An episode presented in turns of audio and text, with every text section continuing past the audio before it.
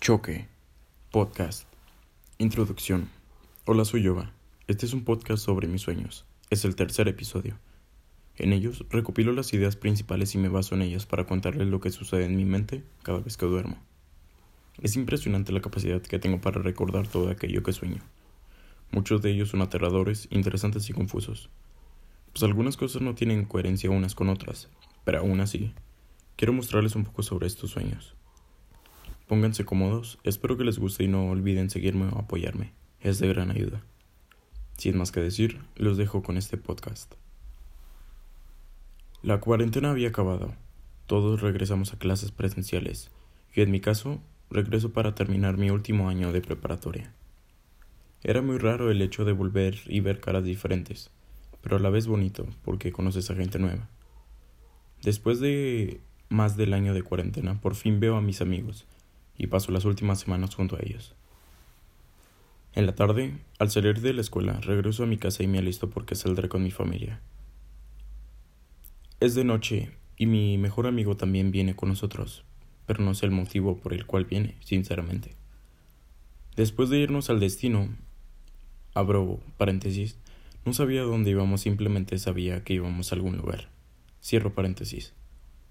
Después de avanzar algunas calles, mi padre tenía una discusión con mi madre, y mi padre acelera sin razón alguna en realidad. Era muy estúpido por lo que estaban discutiendo. Pasamos a un policía y nos empieza a seguir. En unos pocos segundos nos dice que paremos, pero no paramos. Mi papá se niega a frenar y acelera más. Se convierte en una persecución. Mi padre iba muy rápido, era muy peligroso, además de que se notaba bastante molesto.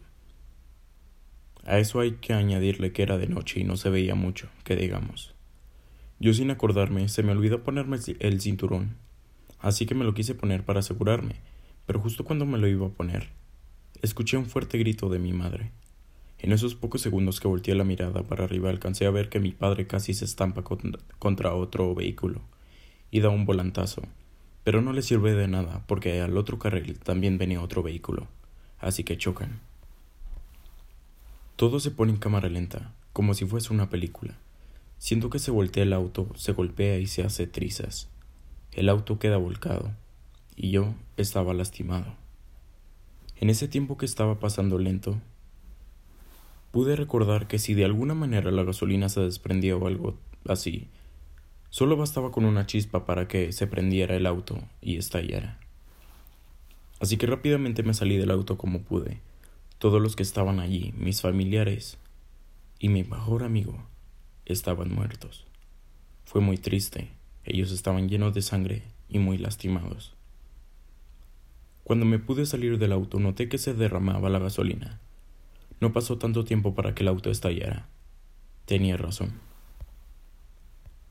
Me miré, estaba lleno de sangre y al voltear a mi, a mi izquierda estaba el policía, el policía parado.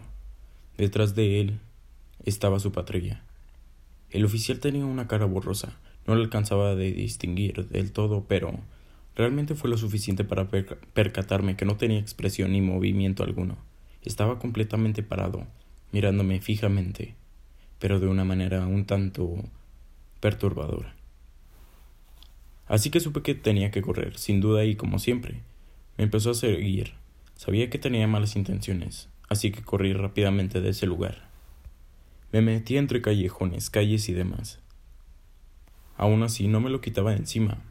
Me metí un callejón bastante chico por el cual pasaba agua.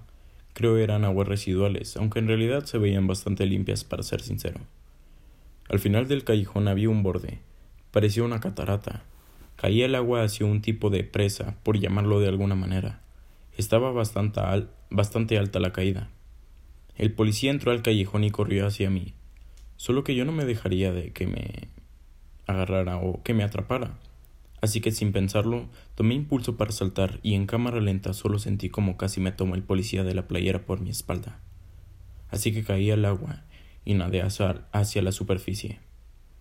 Miré para arriba y solo me miraba, pero se rindió y se retiró. Nadé para salir de la presa y llegué hacia una plaza. Había bastante gente, habían familias, niños, padres, gente saltando y bailando, con una gran sonrisa. Sabía que olía mal, así que me metí a una, a una fuente cerca de allí y me quité el mal olor, pero nadie me llamó la atención, aunque pensaba que sí lo harían. Salí de la fuente y caminé, empapado de agua. Nadie me miraba, era como si no existiera, como si no estuviera allí. Si no mal recuerdo, tocaba a la gente y la traspasaba. No sentía el, el contacto físico. Normalmente los, los traspaso, es decir, no siento el contacto físico, pero sé que las estoy, sé que las estoy tocando. No sé si me puede explicar. Era triste ver cómo no sabía dónde estaba y además que no sabía lo que sucedía. Era como si estuviera muerto. Tras ese choque me quedé solo, de nuevo. A lo que vienen algunas preguntas. ¿Qué mensaje es el que me quiere dar este sueño? Y la segunda es, ¿qué es esta entidad que me persigue? Aquí concluye este episodio. Si te ha gustado y has llegado hasta aquí, por favor apóyame con lo que tú más creas conveniente dándole like, compartiendo, siguiéndome, comentando, etc. Desde donde lo estés escuchando, muchas gracias. Dejo las conclusiones a tu criterio. Escuchaste el podcast. Choque. Buenas noches.